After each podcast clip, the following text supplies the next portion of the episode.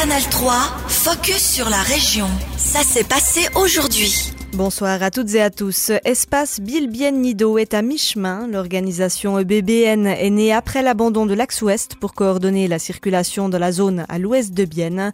Elle réunit les autorités de plusieurs communes de la région et divers experts. À mi-parcours, elle faisait aujourd'hui le point sur son avancée. Depuis 2021, elle a rassemblé plusieurs données sur le trafic dans la zone, car pour mieux avancer, il faut des bases solides. C'est la conviction d'Éric Fer, maire de Bienne et président de la délégation des autorités de BBN. Nous avons fait une, euh, collection de données euh, importantes sur les chiffres de trafic, parce que là, il y avait des lacunes. Les chiffres de trafic concernant le transit et le trafic qui rentre ou qui sort de l'agglomération. Actuellement, les données sont en évaluation technique et c'est là-dessus qu'on pourra après prendre des décisions sur des faits et non pas sur des opinions. Espace Bilbien Nido peut maintenant lancer des études approfondies, notamment sur la circulation entre la route de Neuchâtel et la route de Berne.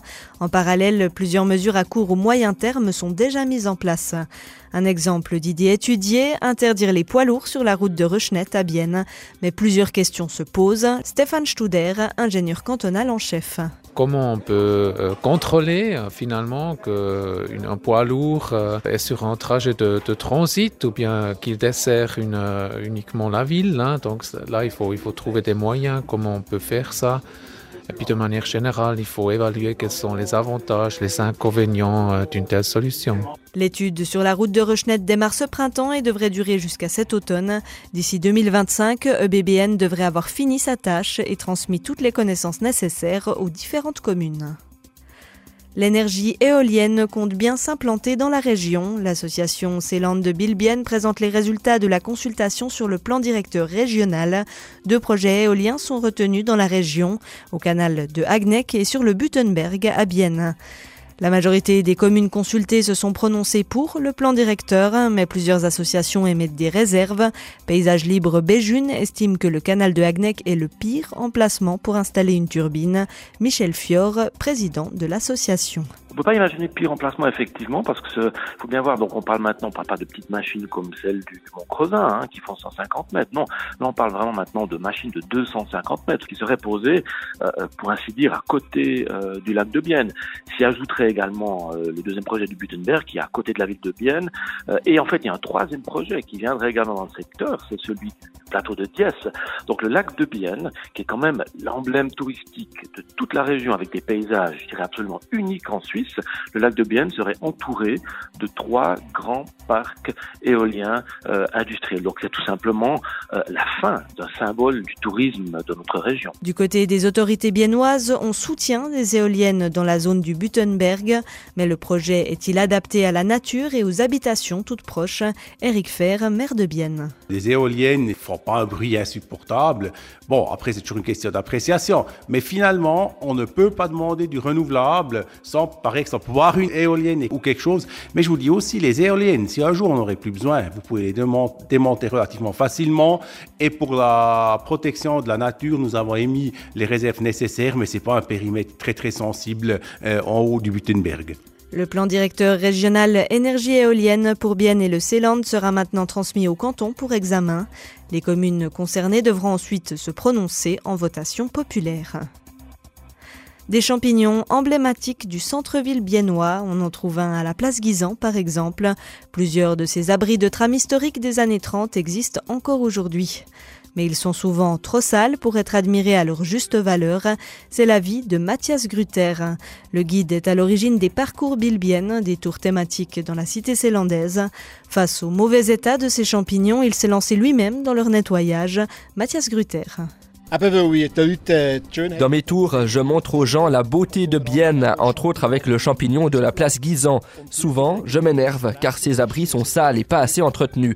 Au printemps dernier, j'ai commencé à laver les vitres et cette année, j'ai décidé de nettoyer les abris en entier. Je n'aime pas les tâches ménagères, mais j'aime voir le résultat. Et je préfère nettoyer ces champignons plutôt que les vitres chez moi. Mais pourquoi est-ce un privé qui nettoie ces abris de tram et pas la ville?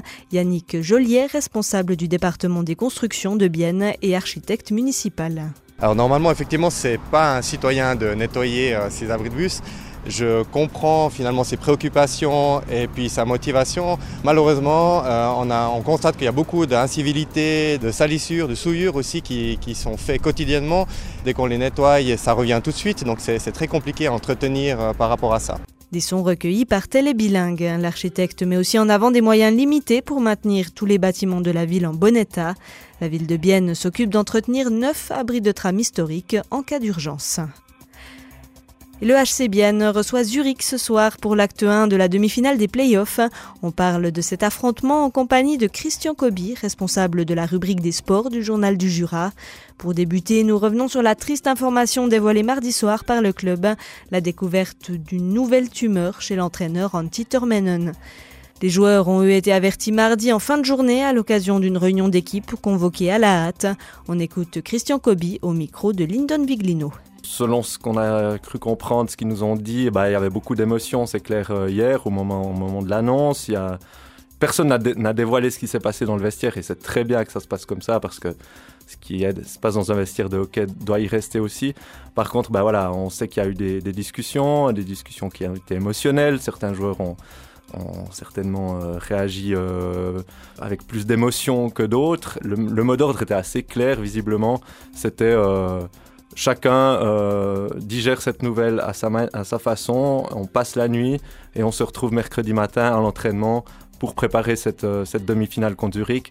Et on ne parle plus euh, du cas d'Antti Termanen dans, l'équipe. Donc ça, c'était vraiment le, c'était vraiment le, le, plan, c'est, ce que les, les, joueurs ont dit. Et je pense qu'au niveau médiatique aussi, on, on en parle aujourd'hui. Forcément parce que l'annonce est tombée mardi soir tard. Après, on va, on, va, on va mettre ça de côté et puis on va se concentrer sur le, sur le côté purement hockeyistique. C'était Christian Coby, responsable de la rubrique des sports du Journal du Jura. La série de demi-finales entre Bienne et Zurich débute donc ce soir. L'autre demi-finale débute demain. Elle verra s'affronter Genève Servette et Zug. Canal 3, focus sur la région. Aussi disponible en podcast sur Spotify et Apple Podcast.